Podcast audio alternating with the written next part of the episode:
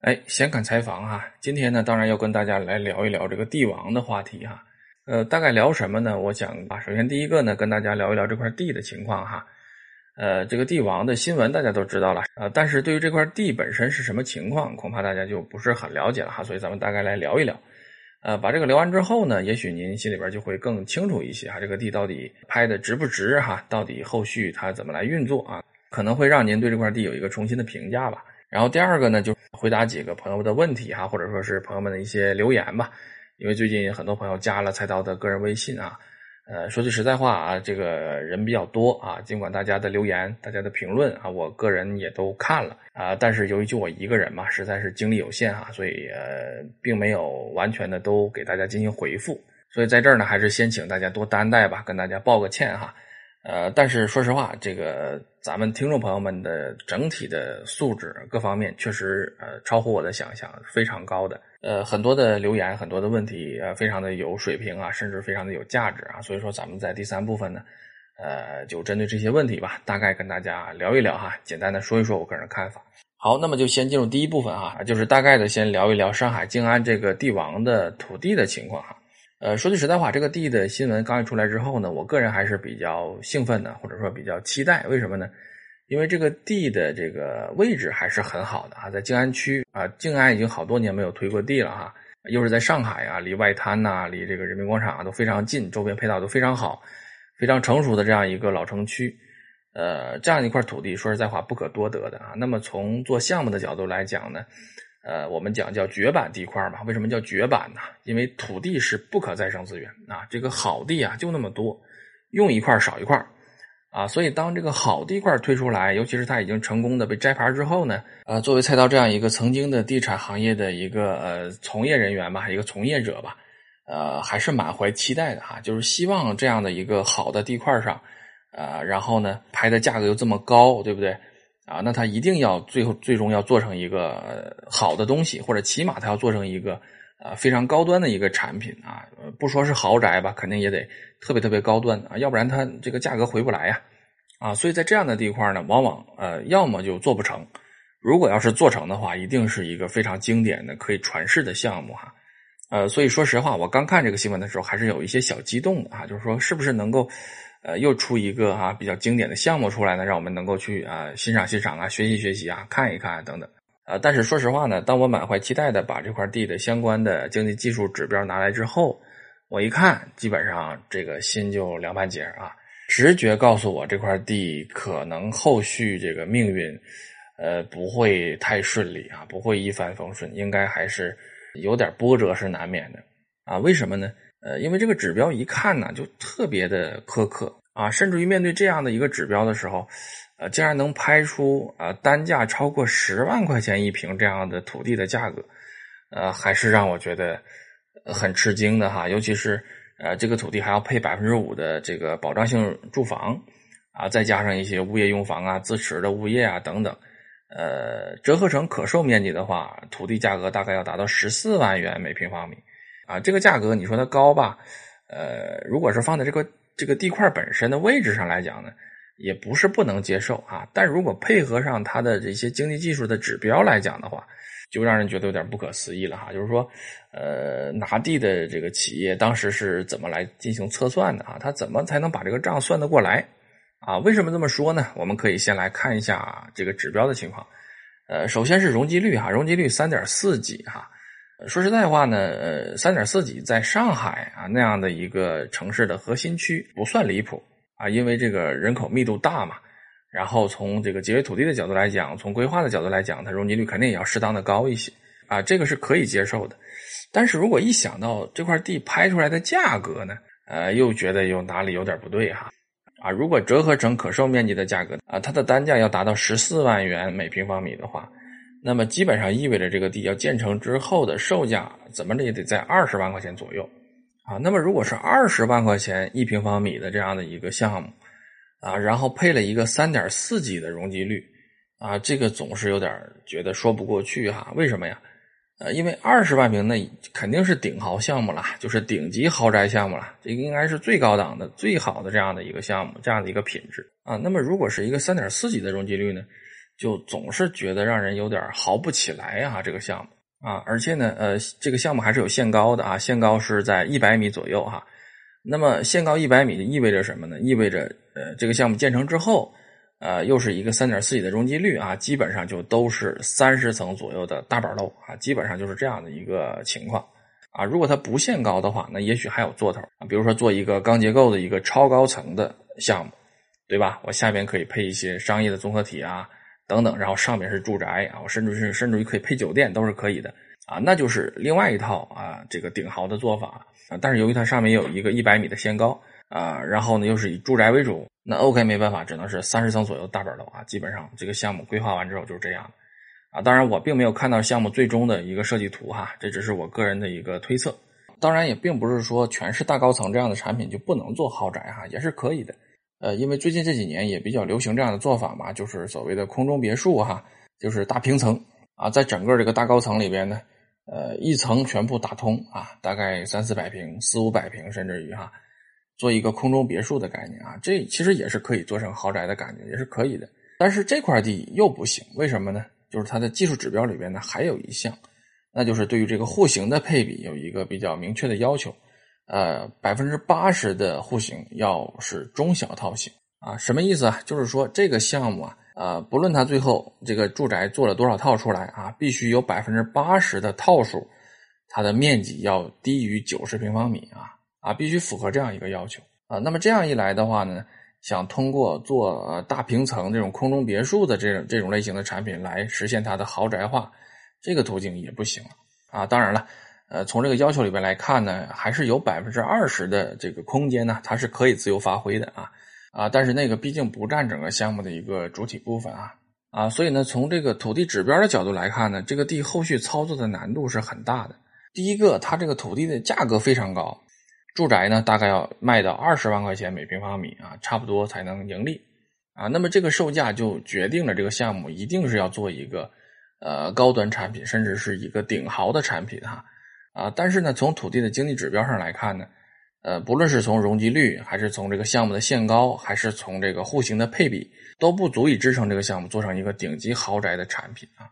啊，大家想，二十万块钱一平哈，然后呢，呃，百分之八十的房子要是低于九十平的，啊，咱们就按九十平算吧，那么普普通通一套房子要卖一千八百万块钱人民币，对吧？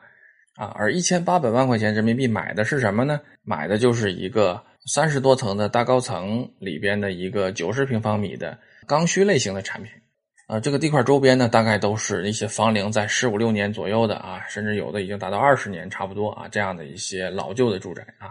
所以从周边环境来说呢，呃，倒不一定说很差吧，啊，但也只能说是一般啊，再加上刚才咱们对这个地块的经济技术指标的一些分析啊，这块地在后期的操作过程中应该还是有一定难度的。啊，尤其是这个销售策略到底怎么来制定啊？因为产品基本上就那样了嘛。啊，你规划再怎么来设计，那其实也不会有太大的变动，可能最终只能是在这个产品的立面呐，这个这个小区的景观呐、绿化呀，呃等等这些细节的方面吧，也许可能还有发力的空间哈，可能再可以再优化一下，可以再提升提升档次。啊，所以这就是第一点啊，这个地的一个大概的情况啊，跟大家简单的介绍一下。然后第二个呢，就是回答几个朋友的问题哈。呃，第一位朋友叫克星人哈，他也是针对上海这个地王给菜刀呃进行了留言。他说呢，呃，刀哥啊，你看这个呃上海这个地王的融资方式，不就是美国次贷危机的形式吗？呃，融资拿地，然后再抵押土地发债融资哈。呃，这样下去我们会不会也出现次贷危机呢？呃，非常感谢这位朋友哈。呃，其实关于次贷危机，咱们在节目中聊过很多次了哈。呃，我个人的看法相对来讲还是比较明确的。呃，那就是美国的次贷危机和我们目前地产市场的情况，呃，不是很一样的啊。这里边差别还是很大的啊。引起次贷危机的主要的原因还是它的金融的创新啊，无序的创新，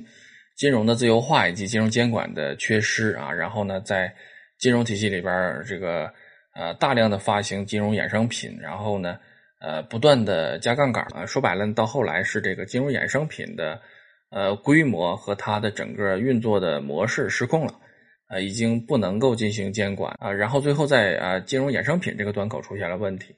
啊。如果仅仅是美国的房地产市场崩盘的话，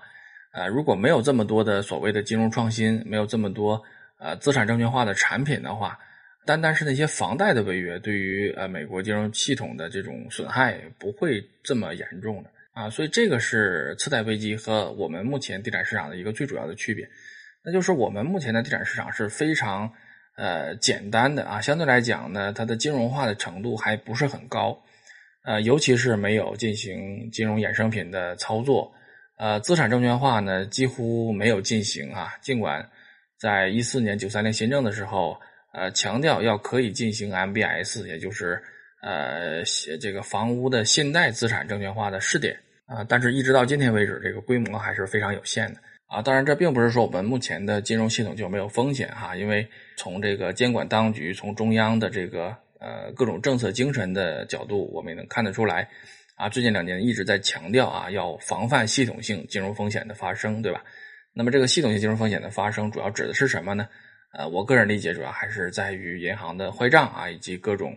啊这个债务的违约这一块儿啊。所以，我们目前地产市场的一个情况和当年美国次贷危机的情况还是有很大的不同的啊。以上就是我对这个问题的个人的看法。